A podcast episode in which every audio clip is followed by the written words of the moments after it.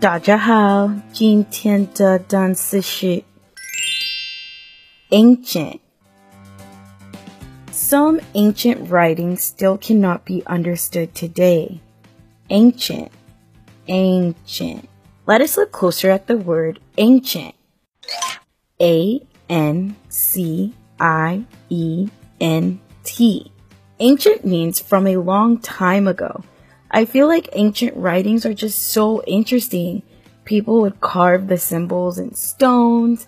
Imagine having to write something, but no stones were available. so, when is something considered ancient? Something would have to at least be 14,000 to 15,000 years old to be considered ancient in the historical sense. 如果你想要获取本期节目的文字版笔记， 只要两步就可以了。第一步，到微信搜索并关注微信公众号“早安英文”。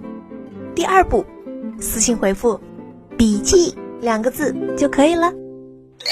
So, let's look at some example sentences using the word ancient, which means from a long time ago. Example 1. The ancient dinosaurs used to roam the earth. Example 2. He was being mean and said my mom looked ancient. But again, the word is ancient. Have a great day, guys.